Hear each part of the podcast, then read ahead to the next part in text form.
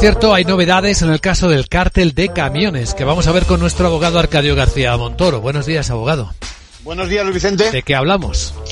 Pues de que la Audiencia Provincial de León ha aplicado lo que falló en su momento el Tribunal de Justicia de la Unión Europea, reconociendo la vulneración de las normas de libre competencia en el sector del motor, exactamente hablando de camiones.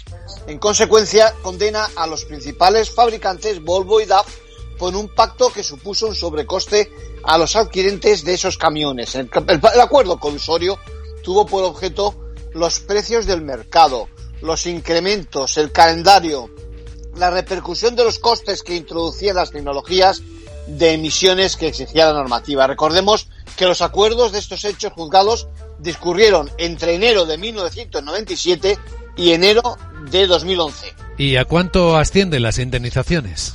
Pues los fabricantes tienen que abonar un porcentaje del 15% de sobrecoste. Y es importante destacar esta cantidad porque una de las novedades de esta resolución es la cuantificación del daño por el juez nacional, algo que no es nada fácil, el daño no es fácil de probarse en estos casos, ¿no? Bueno, es probable que se recurra en casación la sentencia, pero a partir de ahora vamos a conocer otras muchas resoluciones compensando a, perju a perjudicados como el del caso que comentamos, ¿no? Contrataron un leasing y gracias a la entrada en vigor de esa directiva europea en el 17, ahora son indemnizados. Y en conclusión. Pues éxito de la defensa, éxito también de la Directiva Europea de Daños, que amplía los plazos para ejercitar las acciones contra esos fabricantes, facilitando, por tanto, la reclamación a los demandantes. Gracias, abogado.